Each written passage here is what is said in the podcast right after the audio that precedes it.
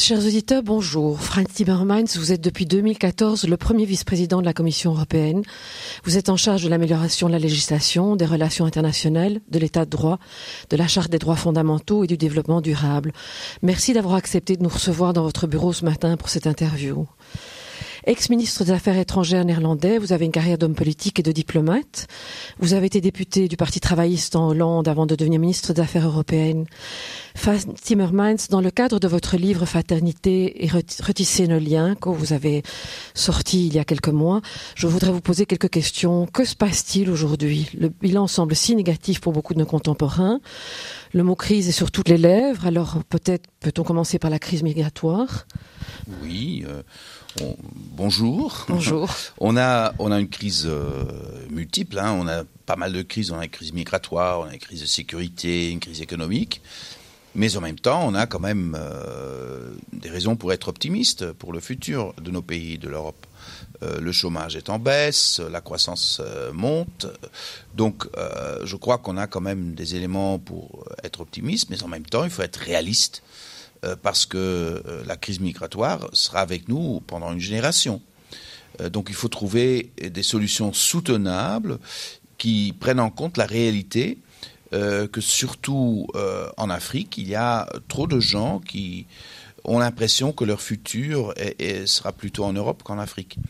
Donc on a un boulot énorme à faire, on a la responsabilité de créer euh, une situation euh, plus optimiste aussi en Afrique pour que les gens puissent rester là-bas euh, plutôt que de venir ici. mais en fin de compte, je, suis réaliste. je sais que les défis sont énormes, mais en même temps, je suis optimiste parce que je crois qu'on a les moyens pour trouver des solutions. Mhm. Dans votre livre, vous commencez par l'affirmation que nous allons perdre quelque chose et que les Européens sont peur, ont peur de perdre et que cette peur envahit les choix et leurs réactions. Oui, ce qu'on a, ce qu'on a vu euh, à l'issue euh, de la crise économique, c'est que ceux qui étaient riches avant la crise, à nouveau, se portent très bien. Et on a l'impression que la crise est derrière, derrière nous. Mais ceux qui ont dû, avec leur contribution, payer pour les banques, euh, payer pour sortir de la crise, ont toujours l'impression qu'ils sont laissés à côté, qu'ils n'ont pas profité de la croissance économique que nous voyons maintenant. Et ça engendre un sentiment euh, de qu'on est abandonné par les politiques, qu'on est laissé euh, tout seul, euh, qu'on est laissé tout seul, qu'on est abandonné par la société.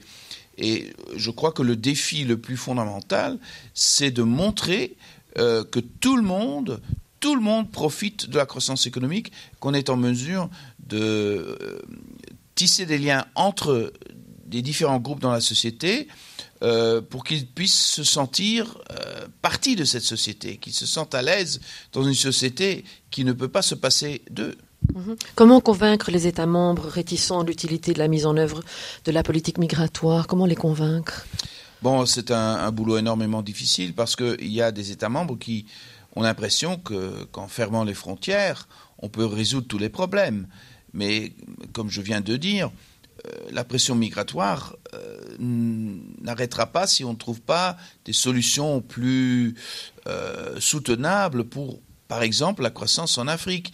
Mais aussi, il faut trouver des solutions solidaires entre les pays membres de l'Union européenne. Il faut qu'on puisse trouver une solution aussi avec les pays de l'Est pour qu'ils puissent prendre des réfugiés chez eux. Mais en même temps, il faut faire un, travail supplémentaire pour mieux garder nos frontières, pour assurer que ceux qui n'ont pas le droit à l'asile sont retournés chez eux. Tout ça, c'est un boulot énorme qu'on doit faire ensemble en tant qu'Européens, qu'on ne peut pas faire individuellement dans des États membres. Dans votre livre, vous citez Régis Debray en disant Une frontière est une chose belle et précieuse, en ce qu'elle offre un repère sans exclure celui qui se trouve au-delà. Euh, quel est votre avis au niveau des frontières? Bon, si on n'a pas de frontières qui fonctionnent, les gens demanderont euh, la construction de murs. Et les murs, ça sépare. Les murs, ça ne nous donne pas la, la possibilité d'avoir des contacts avec autrui. Les murs, quand on construit des murs entre les pays, on commence à construire aussi des murs entre des gens dans son propre pays. Mm-hmm. Donc, on a besoin de frontières parce que on a toujours besoin de frontières. On connaît des frontières partout. On connaît des frontières euh, entre familles, entre communautés et entre pays. Mm. Mais les frontières, ça nous donne euh, la possibilité de délimiter, mais aussi la possibilité de traverser. Un mur, ça ne donne pas la possibilité de traverser. Ça, ça vraiment, ça, ça, ça clôture une mm. société ou, même euh, une famille ou une ville ou un pays. Euh, mais une frontière, ça nous donne l'assurance qu'on est entre nous, qu'on a une société à laquelle on appartient, mais en même temps, ça donne la possibilité d'avoir des contacts avec la société à l'autre côté de la frontière. Donc on ne peut pas se passer de frontières. C'est une chose humaine, ça va au-delà de la politique. Mhm, vous le dites d'ailleurs. Vous le dites, les lois posent des frontières, les conventions sociales et notre bon sens aussi. Donc l'absence de frontières justifierait pour vous la fin du projet européen? Ben oui, mais, mais c'est aussi une question philosophique. La liberté, ça veut, ça veut dire quoi? Euh, Des gens disent, la liberté, c'est ce que je peux faire moi, tout ce que je veux. Mais la liberté, c'est aussi le respect de la liberté d'autrui. Mhm. Euh, et chercher les limites de sa propre liberté individuelle et la liberté de l'autre, c'est trouver une frontière entre les deux. Mhm. Et cette frontière, ça nous donne la possibilité de respecter l'autre. Mhm. Euh, mais si on, dans, cette période qui des fois a aussi un élément euh, euh, d'égoïsme extrême, mhm. on se dit la liberté, ça veut dire que moi je fais tout ce que je veux et, je m'en fous des autres. C'est, ça mène à une dictature de l'individu qui nous empêche de créer une société solidaire. Mhm. Comment traiter l'accroissement de la diversité dans nos sociétés aussi? Vous avez des solutions Vous avez des moyens? Bah oui, je crois que il faut. Euh, ça commence avec l'éducation, l'éducation primaire. Ça commence très vite. Il faut euh, littéralement une langue en commun. Mhm. Il faut qu'on se comprenne. Mhm. Donc il faut, euh, au niveau de l'éducation, que tout le monde qui arrive dans une société ou qui est né euh, dans une minorité, dans, dans, une société, soit mis en position d'apprendre la langue en commun très vite. D'intégration. C'est un élément d'intégration fondamental. Mmh. Si dans le pays où nous vivons, il y a des gens, il y a des jeunes, il y a des enfants qui n'ont pas encore appris euh, le français ou le néerlandais à l'âge de 5 ou 6 ans, comment est-ce qu'ils vont rattraper tout ça après? C'est mmh. presque mmh. impossible. Mmh. Donc il faut quand même qu'on se concentre sur cet aspect d'intégration qui est l'intégration linguistique. Deuxièmement, toute société opère sur euh, des règles euh, sous-entendues, connues par tout le monde, hein, des règles de comportement, etc., etc. Dans une société diverse comme la nôtre, ces règles ne sont plus sous-entendues. Il faut les apprendre explicitement. Et là aussi, je vois euh, un besoin de rattrapage dans toutes les sociétés. Troisièmement, euh, peut-être fondamentalement, il faut avoir la capacité de voir le monde à travers les yeux d'un autre. Et là, je crois qu'on a quand même aussi le devoir d'avoir une certaine ouverture vis-à-vis -vis de cultures que peut-être on ne comprend pas tout à fait Peut-être on n'est pas tout à fait d'accord avec eux, mais il faut respecter le fait qu'un autre euh, être humain fait des choix différents des mhm. nôtres. Mhm. La tolérance, ce n'est pas de créer une société euh, euh, uniforme avec des valeurs que, sont partagées à 100% par tout le monde, mais c'est de trouver un lieu en commun où il y a des valeurs en commun qu'on peut, qu'on peut discuter, qu'on peut améliorer et ainsi faisant comprendre l'autre et respecter le fait qu'on est tous différents.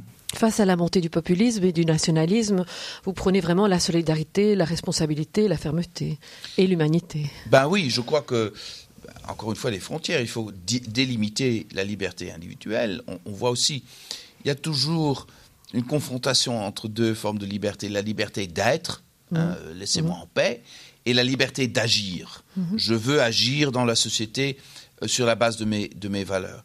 Si on agit d'une façon euh, sans respect pour la liberté d'être de l'autre, il y aura mmh. une confrontation.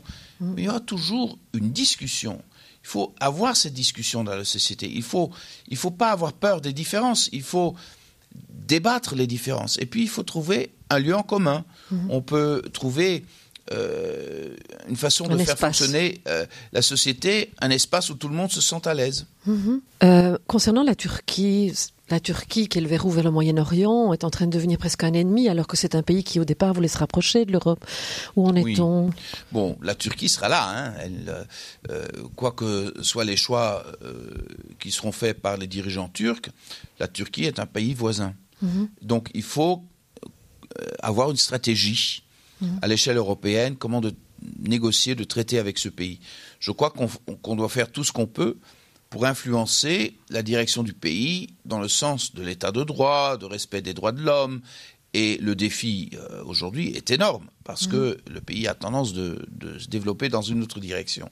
Euh, tourner le dos vers la Turquie, ça serait euh, une réaction euh, mauvaise, euh, mm. contre-productive, parce que si on tourne le dos vers la Turquie, on abandonne tous ceux en Turquie qui veulent un développement pro-européen, qui veulent le respect des droits de l'homme, qui veulent une ouverture, qui veulent une presse libre.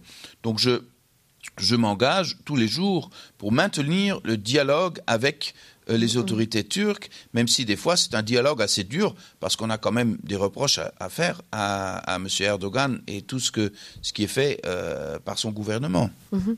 Sur le plan de la crise économique, la baisse de confiance des citoyens est importante pour l'instant, et surtout, on prend tous conscience du fait que nos enfants seront plus pauvres que nous. Euh, bon, que peut-on y faire? Je veux dire, il y a des questions de solidarité. Vous faites la distinction entre la solidarité et l'altruisme dans votre livre? Ben oui, on est dans une période euh, très intéressante, mais aussi euh, des fois effrayante, parce qu'on passe mm. d'un système économique à un autre. On est euh, au début de la quatrième révolution industrielle. Elle aura un impact comparable aux autres révolutions industrielles qu'on a vues au 19e et au 20e siècle.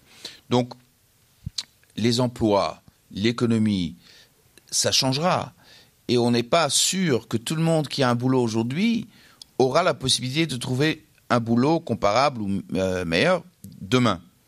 Donc il faut vraiment préparer la société sur, euh, pour euh, pouvoir donner les opportunités, surtout à nos jeunes, de trouver un emploi, de trouver une éducation qui leur donne la possibilité d'être un succès dans la quatrième révolution industrielle.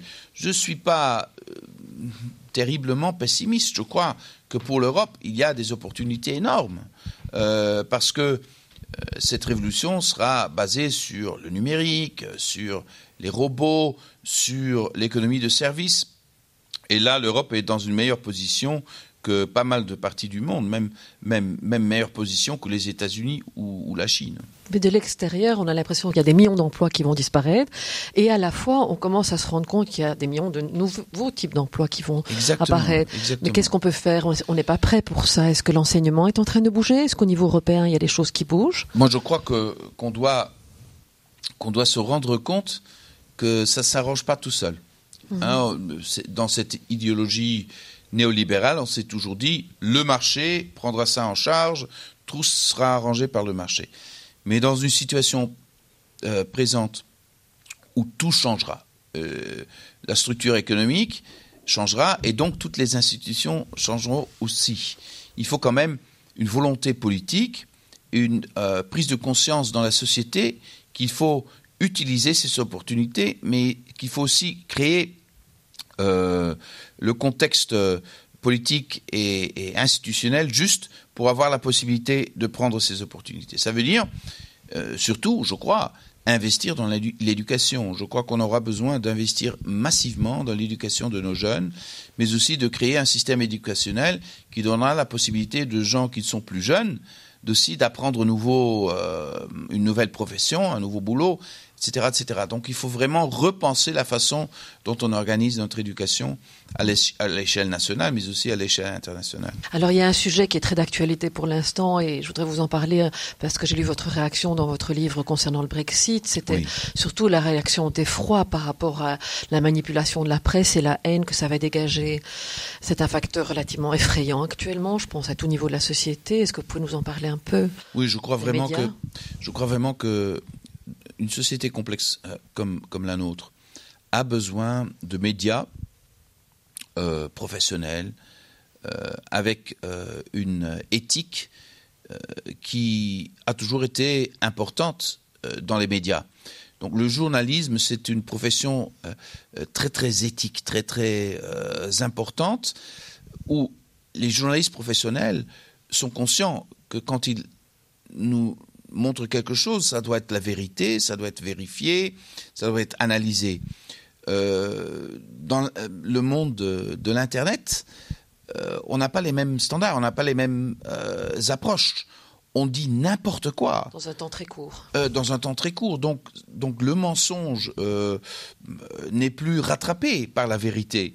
Donc là, il faut vraiment aussi augmenter le sens de responsabilité de tous ceux qui sont actifs dans ce domaine. C'est pour ça que la Commission européenne a aussi entamé un débat avec euh, tous ceux qui sont actifs dans ce domaine, Facebook, euh, Google, et autres, euh, pour augmenter leur responsabilité d'assurer que ce, ce qu'ils présentent n'augmente pas la haine dans la société, ne, qu'on évite de promouvoir des idées euh, meurtrière dans la société. Mhm. Face au négativisme et à l'inertie, vous citez Camus, garder la mémoire de l'injustice, ne pas oublier ce que l'Europe a connu. Et je crois que là, on en arrive vraiment au cœur de votre livre. Oui.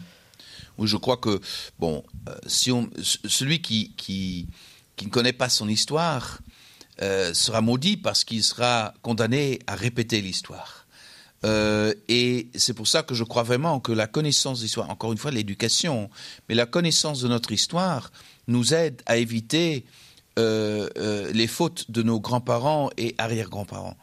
Je crois que c'est une chose très très importante dans une société où, qui, qui, est de plus en plus diverse, qui est de plus en plus multinationale, où ce, ce vieux diable européen peut toujours revenir, euh, qui veut que euh, je suis en difficulté et c'est la faute de l'autre. on, a, on a tendance toujours dans notre histoire européenne de trouver des boucs émissaires. Des boucs émissaires dans notre propre société, très souvent les juifs, des boucs émissaires de l'autre côté des frontières, l'étranger. Il faut quand même éviter de retomber dans ce piège. Je crois que, que, la connaissance de notre histoire nous aidera à éviter ce piège qui est un piège éternel européen qui ne disparaîtra jamais. Mhm. D'où l'importance aussi de créer du lien et des rêves à partager. Oui, je crois, oui. Si, si moi je suis conscient du fait, du fait que euh, mon futur dépend euh, de l'autre à côté de moi, même s'il est très différent de moi, je saurai que pour mon futur, j'ai besoin de l'autre. La solidarité, ce n'est pas l'altruisme, la solidarité, c'est l'intérêt propre euh, défini de façon intelligente. Et le partage. Et le partage.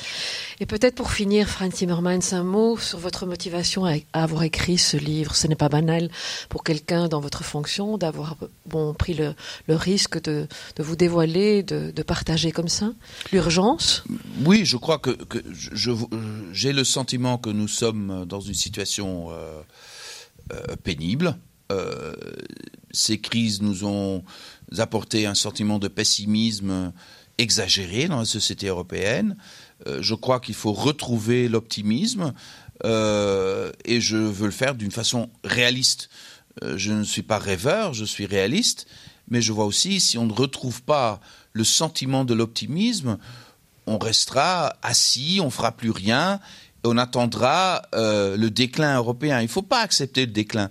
Il faut, il faut rejeter cette idée que le déclin était inévitable. Il est évitable si on se met en marche, si on comprend qu'on a besoin de tout le monde dans notre société pour créer une société meilleure pour nos enfants et pour nos petits-enfants, euh, parce qu'ils méritent une société meilleure que la nôtre. L'Europe unie est plus importante que jamais. Oui, je crois qu'on ne peut plus faire ça.